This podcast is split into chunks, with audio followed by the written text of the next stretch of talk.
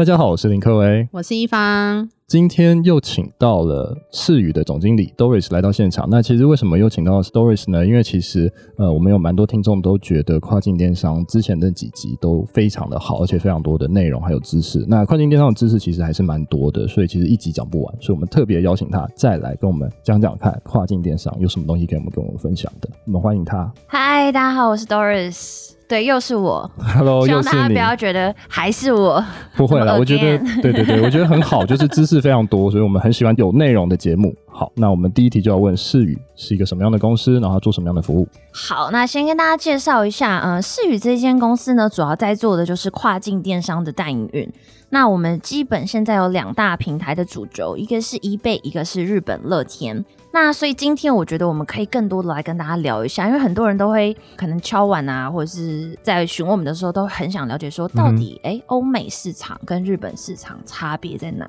嗯，我在进入这两个市场的时候，我有什么样应该不一样的一些准备？那我觉得今天可以好好来跟大家分享一下。那回到我们公司的部分的话，为什么我们一开始会做 eBay？对，因为一开始呢，其实我们公司的 founder 呢，先投资了一家在香港做 eBay 的大数据的智能工具的第三方工具的一个公司，所以我们就想把很棒的一些 SaaS 服务的一些呃跟电商有关的一些工具，就是导入，然后引进在台湾里头。那我们当然，我们后来也做了很多在地化的一些工具的一些精进，可是就发现问题来了。就台湾的企业可能还没有办法，现在在这个阶段就先去了解到这些更进阶的一些 SaaS，还有一些智能工具的一些机器人的一些工具，所以我们就把它改变成是完整的一条龙式的代营运服务，里头会包含从市场的大数据分析啦、创账号、商店金流设定啦、专业的顾问咨询啦。然后物流的解决方案啦，账号营销的回顾啦，上架关键字优化这些很基本的。那目前我们是 eBay 认证的推介导师，我们也是 eBay 香港跟台湾的指定合作伙伴，我们也是他们正式认证的第三方的智能工具商。那日本乐天的部分呢，我们是协助台湾的厂商快速的去进驻到日本市场。那目前呢，我们在日本乐天有做的一个比较算是有名，或者是在业界现在大家可能都呃还算是蛮火爆的，在咨询我们的一个 project 叫做是日本乐天台湾馆。嗯，对。那日本乐天台湾馆，等一下也有机会跟大家好好介绍一下。日本乐天台湾馆它比较特别的地方是，我们是由日本乐天跟台湾乐天委托由我们公司来作为乐天的，很像是头脑与手脚，来协助他们一起把台湾这一段的在地化，然后从招商、上架、营运到把整个馆把它操作起来。那这个馆很特别的地方是，如果我们登进那个后台啊，你会看到日本乐天台湾馆的 owner 是不是世宇哦？嗯，不会是 Doris 我，也不会是我们另外一间叫做智宇的公司，也不是台湾乐天，是日本乐天的社长，也是创办人，就是三木谷浩史先生，嗯，他就是这一个台湾馆的 owner。那我们在这个台湾馆里头呢，我们已经目前有协助了上百家台湾的企业，对，进驻到台湾馆里头，可以快速的布局到日本的电商市场。了解，哎、欸，那欧美市场跟日本市场有什么样的主要差异吗？欧美跟日本，其实，在电商领域都算是相对蛮成熟的市场了。对，那最直接的差异，其实就是消费习惯、生活习惯、习俗跟文化的差异。所以每个国家都不太一样，所以它我常常网购的商品也不一样。比如说，我会观察到一些很有趣的数据，像我们每一笔那个日本乐天台湾馆的订单进来，就是我们会联动到。呃，我们的客户经理的可能手机或者一些呃 device，然后就会不断跳出来说：“叮叮叮叮，订单来喽，订单来喽。”然后你知道我们每一天什么时间会一直不断的就是手机响不停，然后订单不断的进来吗？半夜都是在真的在下班之后。哦，你知道日本人买东西是，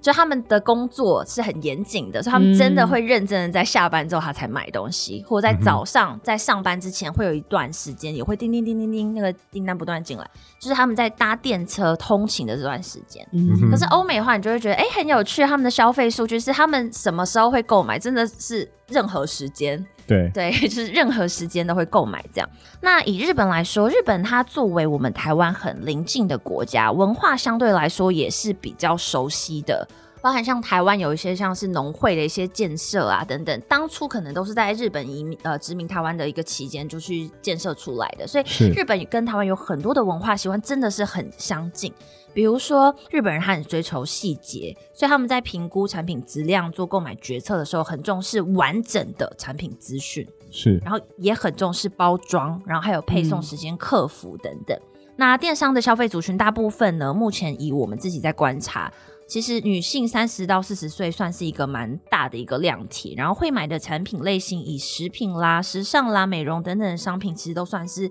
很为主的。可是，在日本在做电商操作的时候，会有几个部分跟欧美比较不太一样。在日本做电商操作的时候，会跟欧美有一些不太一样的地方。第一个是整个图片或产品图，它的显现的一个 style 可能就会更加的干净素雅，很那种日系风格。那比如说欧美，我们就会更多的用那种很强烈的色彩鲜艳去抓住大家的眼球，他们喜欢的习性反而是不太一样的。另外的话，包含像是呃，在日本呢、啊，有时候我们在做一些行销的切点的时候呢，我们会发现，比如说，因为他们跟我们有很多的文化，还有很多的体制是很一致的，所以他们很 buy in。比如说，这个东西我得了台湾精品奖。或者是这个东西呢，是由台湾政府的一个什么挂保证，或者是一个农会的什么最优等奖，他们是很喜欢，他们会更 buy in 这样子的一些评鉴，嗯、因为他们自己本身做评鉴就很严谨嘛。虽然他可能不知道我们做评鉴有没有这么严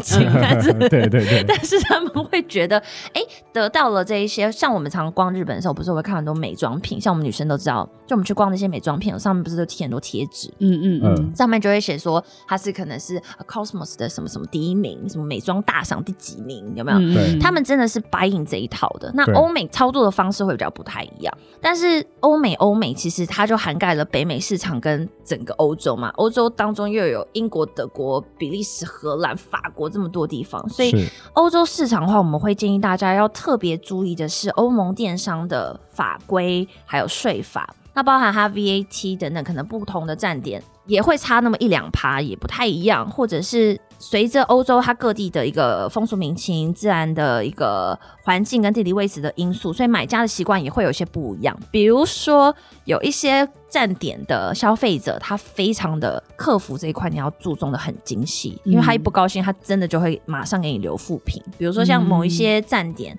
他们是真的是那种民族性是很直来直往的，就是好了我不我不说你好，我也不给你留好评，但坏了我就一定留。所以在这方面的操作，就是你要根据不同站点还有不同的文化习性，你要先知道说，哦，一样的状况可能是日本人遇到，他可能还不好意思留负评。嗯。可是如果比如今天在德国站，在亚马逊的德国这样，哇，那你就糟糕了，你一定要赶快去 fix 这件事情。对。所以它也会有一些些是根据当地的消费者不一样，所以你要去。额外就这一个国家站点，额外去花心力去准备的一个环节，包含像客服或某一些环节，你要特别注重。那不管是在做任何的跨境电商市场，我们最终还是会建议说，你一定要很注意的使用当地语言的描述，去介绍你的产品资讯。那当然，快速的物流啦，或送货的服务啦，这些都会是很基本的。那最后提到一下，因为刚才有讲到说，目前我们在日本乐天台湾馆当中会买的商品，或者是在日本乐天当中会买的商品，可能食品、时尚这些都做得很好。那欧美地区的热销品项反而会是像是汽机车零配件啦、三 C 产品啦、美妆啦、手工具啦，甚至是居家的园艺用品啦等等，会不太一样。比如说像日本。在家里的用品卖的很好，是各式各样的收纳整理小物型的东西。嗯、那欧美更多的是，比如说它阳台可以放什么呢？它家前面的草坪可以放什么呢？这个就会是根据当地不同的一个消费者的习性，可以去稍微构思一下你的产品力度，还有你要去扩展的部分。了解。哎、欸，那谈到 eBay 的平台，eBay 有哪些特性需要注意的吗？好，那我们今天就深度的聊一下 eBay 好了。eBay 其实它蛮特别的，因为最早的时候大家都知道它是从那个唐先生打破花瓶开始。对，天哪，我是什么年代啊？对啊，你几岁了？几岁了？不小心有点透露 年代的感觉。对对对对，那他一开始做 auction 起家，所以呢，现在依然会有一个 promotion 的方式是 auction，嗯、所以它会比较像是拍卖特区，以白牌商品，也就是我们讲的非品牌货，就是还没有这么多做真的品牌的商品，短期利润为主。这个是 eBay 我们觉得很可以做的。那它特有的一个竞价模式的话，就会是除了一般的 B to C 的 sale，就是我固定，比如说我卖一支笔，我卖十块钱，除了这种固定我一个东西卖多少钱的模式之外，我们也有 eBay 也有提供给消费者可以议价的空间。那 eBay 的整个平台其实它有一些蛮特别的地方，包含像是 eBay 它本身的 .dot com 站，也就是他们的美国站。嗯，大家应该会想说美国站应该就是美国消费者买，可其实不是。所以 eBay.com 呢，我会很建议所有的。厂商，如果你觉得你商品有一定的 CP 值，或你有一定的库存要销等等等等，其实 eBay 的很大 com 还蛮值得上去试试看，因为它有一半是美国人，有一半不是，所以有些时候它很像是一个战略布局的一个概念。就是我们以前就会遇到说，有美妆厂商，他们不觉得 eBay 会是很重要的渠道，可是他做了 eBay.com，然后呢，就发现居然有俄罗斯的人跟他。购买他的产品，后来呢，反而促成了一些线下的经销代理。嗯，对。那因为呢，eBay.com 站上面呢，有一半其实是美国人，一半其实不是，所以你会发现全世界各式各样的人，他们可能在十几年前就已经习惯会在 eBay 上面去挖宝或者是找东西等等。那 eBay 确实是以更平价的商品为主，所以呢，eBay 的消费族群呢，对于价格是很敏感、很敏感的。嗯嗯。那物流模式呢，也因为 eBay 没有像亚马逊这样自己的一个自建仓，所以呢，主要目前都是以厂商自发货为主，所以你。你要做 eBay 的话，你自己要搞定物流这一段这一件事情。嗯嗯嗯。那它的客群来源，因为刚刚讲过，它是多元的国际客群，是，所以我反而会认为说，呃，台湾企业有时候在布局 eBay.com 的时候，你可以把它想象成是一个策略的点，就是我在这边我上了，然后我试试看会有谁来跟我买，有哪一些地区，或是我最后是送到哪里，那你反而有机会去快速的拓到那一个区的一个线路。那 eBay 的部分的话，表现有几个特别优异的，就是汽汽车零配件，这个他们的 Motor 站是。就依依然是全世界电商平台当中最厉害。那台湾，尤其在中部，台湾的中部，台中那一带，有很多很棒的自行车零配件等等的一些厂商，还有一些企业，都还蛮适合布局在 eBay.com 上面的。那其他表现优异的，当然也还有像是一些服饰啦、运动啦或 outdoor 的一些东西啦，嗯、然后手工具都还卖的很不错。那 eBay 也是一个门槛比较低的一个电商平台，对，个人也能卖。然后企业它需要去审核的各式各样的 paper，这些也会比 Amazon 或其他的或 r o c k e t i n 这样的平台还要再更简单一些，这样子。了解。那入驻 eBay 有什么样的门槛吗？入驻 eBay 的门槛其实基本上蛮低的，因为现在其实做国际电商平台，大概要做国际电商平台的话，每一个账号其实平均来说，eBay 现在我记得最低的。一个月的账号费好像才七点九九块，还是九点九九块美金？对，那实物上你都不用去想说，我有太多的成本会一直要不断的投入，而是我做完一次性的工之后，我觉得你可以去看一下，就是接下来的一两年内，你是大部分订单是来自于哪边？因为是实际在成交之后，eBay 才会去 charge 比较多一些的这个成交手续费。嗯、那成交手续费一般以 eBay 来说的话，大概是八到十二趴不等。了解。所以等于说入驻一贝的话，它也算是现在所谓的开店平台里面算是比较初阶的模式嘛。呃，可以这么说，或者是有一些策略的模式是，也许像我们操作的一些客户，他们会希望说，他新品 launch 的时候，我帮他操作他的社群跟亚马逊。可是当他要 face out 一个产品，或者是他要当他就是有些库存品，或者是他有一些就是他过季的商品，或者是一些他前一代的商品的时候，他就会希望可以把库存盘点盘点，然后清一清，然后可能是放在 eBay，但他可能就是直接降价来卖来销货的、嗯、这样子的策略布局，我们也。也是看到蛮多的，所以就是清仓特卖的概念会在 eBay 上面。对，eBay 真的会比较重视 CP 值，嗯，对，真的会比较重视 CP 值。了解。哎，那 eBay 和乐天的市场有什么差异性？好，那因为 eBay 是以欧美为主嘛，那乐天部分的话，我们就聊聊日本市场。基本上呢，所有日本的这些消费者，尤其是国际电商平台乐天，他们是很注重买家的体验，还有视觉呈现，是这点是很不一样的地方。因为很多电商平台就是好，我这边你就是这边放标题嘛，啊这边就是放，比如说产品图，产品图我就规定，比如你可以放五张，可以放十张这样，然后还要几层几，像这样啊，中间就是 description 就是描述，下面就是什么特点，或者是有一些呃，你可以做成类似像一页式这样的东西。可是，在乐天上面呢，他们很注重的是。全视觉体验的呈现，什么叫全视觉体验的呈现？就是我每一条刊登点进去，它的所有的版型、模板、板块一定都是长得不太一样的，它全部都是用图文一起下去砍字，去呈现所谓的视觉化。而比较不会有像我们平常会看到很多很多文字这样子的一个状态，所以在做乐天的话，一定是在行销的素材上面，还有你一开始刊登的产品介绍当中，你就不能只有准备文字版的，一定是要做到的是图文并茂这种感觉。嗯、对，他们很重视视觉的呈现，所以风格上面呢会更注重图文。那乐天有几个比较热销的品项，包含像是食品。家具杂货类，然后流行时尚啦、健康食品啦、美容啊、家电制品等等。那这里头呢，又有一些是。特别适合在我刚才介绍到的日本乐天台湾馆里头，因为像台湾可以喊得出来的很知名的一些凤梨酥，很多都已经有入驻在我们台湾馆里面，对，包含一些拌面啊、珍珠奶茶啊的完整的包装的，都已经卖的还算蛮好的。那在这里头呢，我们发现，在一开始就直接你不用花太多的心力去做太多的 branding 或太多的广告扫下去，就已经有很好的一个成效，是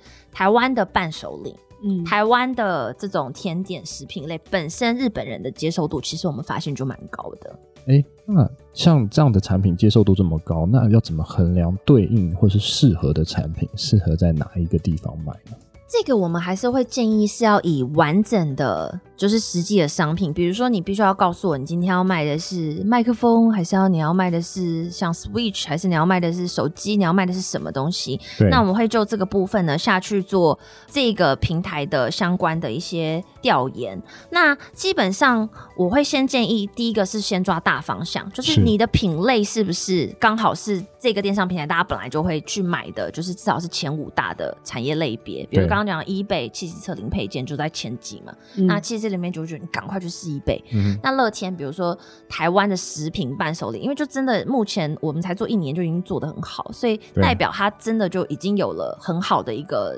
基础的一个市场跟一个文化交流的一个概念是 OK。我本来就接受这一些台湾的这些吃的喝的这些东西，所以我会认为说第一个阶段是你先大概。比如说像听这个 Kevin 的节目，对不对？听科威的节目，那我们就会大概了解，哎，eBay 大概哪些卖啊、哦、？Amazon 哪些卖？如果你刚好是这个产业领域，那接下来就是很实际拿着你的这一支产品下去做这个市场的调研。嗯哼，所以如果听众他有拌面啊，或者一些伴手礼的话，其实是可以找世宇来做规划嘛，对不对？是。好，那我想问，入驻日本乐天有什么样的门槛吗？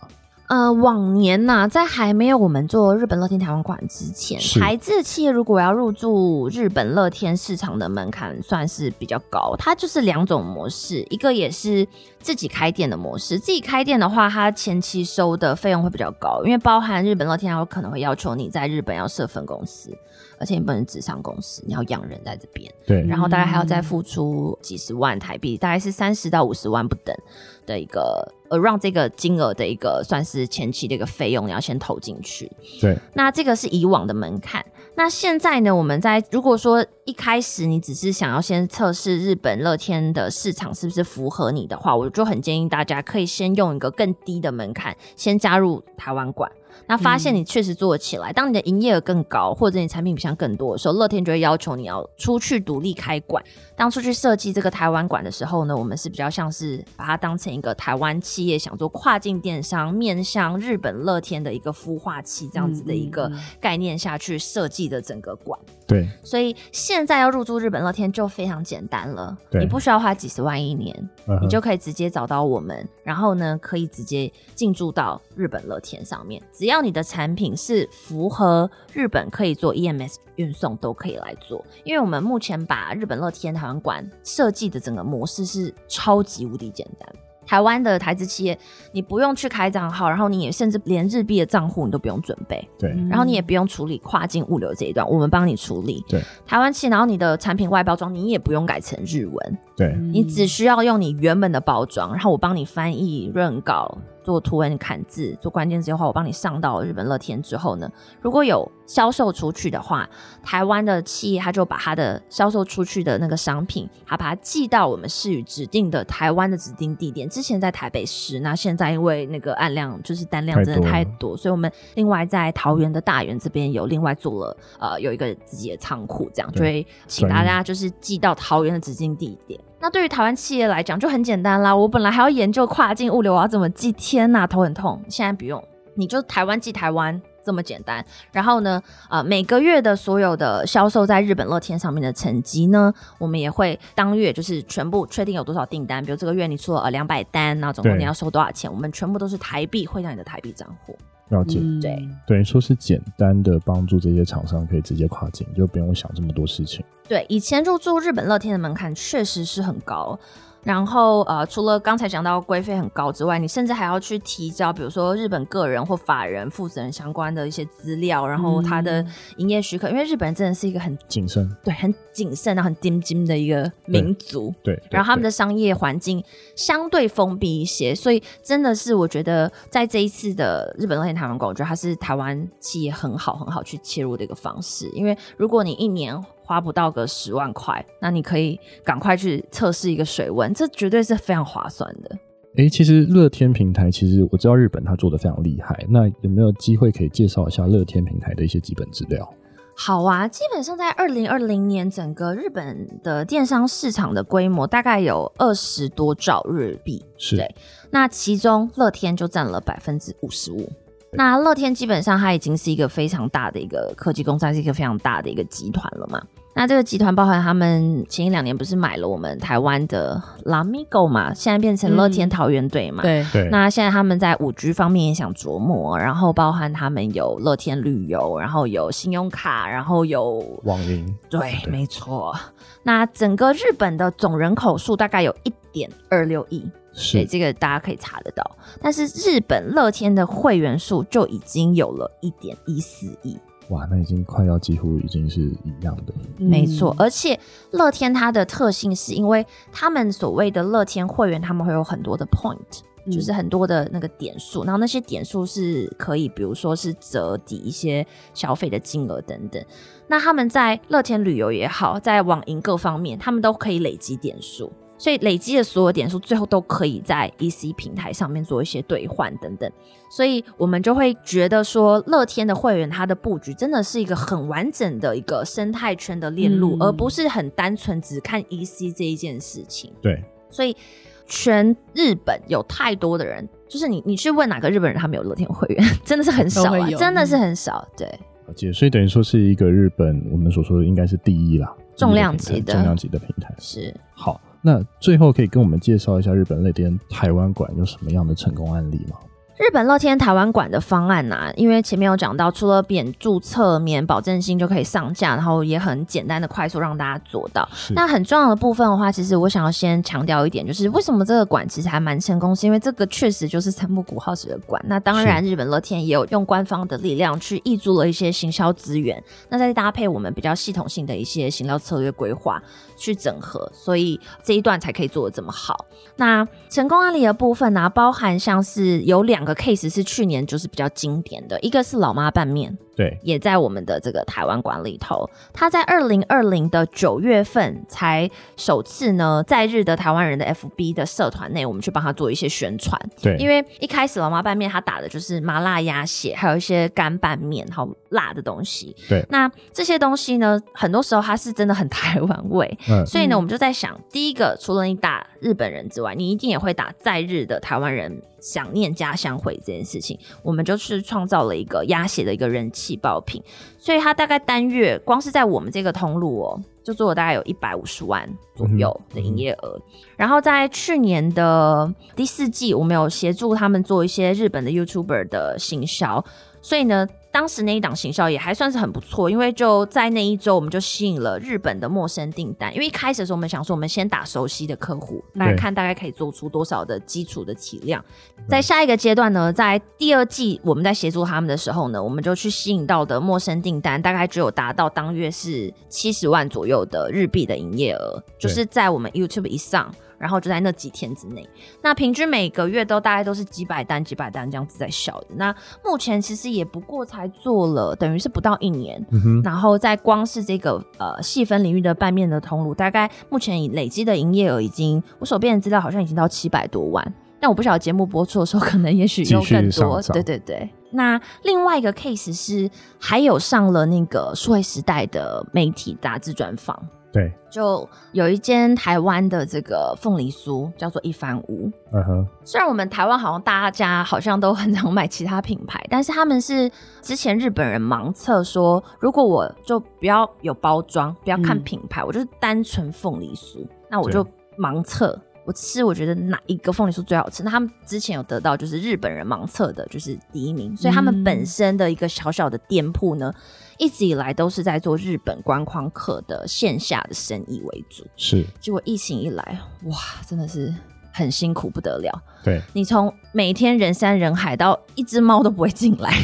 真的是很可怕。所以我们就帮助他们是从零开始，因为老妈拌面他们本身已经有很强大的品牌宣传相关的一些能力，对于他们来说，我们算是一个额外的一个通路管道，去增加他们现有的体量以外的其他的部分。因为对他来说，他以前没有做日本嘛，对，所以短短的这两三季，我多帮他做了六七百万、七八百万，那这个对他来来说都是多的，可是对于一方屋来讲呢，他们就全部是从零开始，就不会啊。然后就是里头的那个老板娘啊，对，哦，他很会讲日文。然后以前他的工作就是每天在店里面跟日本人用日文介绍他的凤梨酥。这个老板娘呢，他们就发现，就是完全没有人来到这个线下通路之后呢，我们就开始协助他们做这个日本乐天的台湾馆。那初期我们怎么做？我们一开始是先用低单的商品去推一千块的免运，对，因为你一定要去 bundle，就是每一个国际电商品他们很常会习惯使用的方式。嗯、那一千元日币免运，它本来就是在日本乐天大家很喜欢、很常见的一个方式。嗯、那这个方式呢，我们一开始用这个低单的商品先去导流，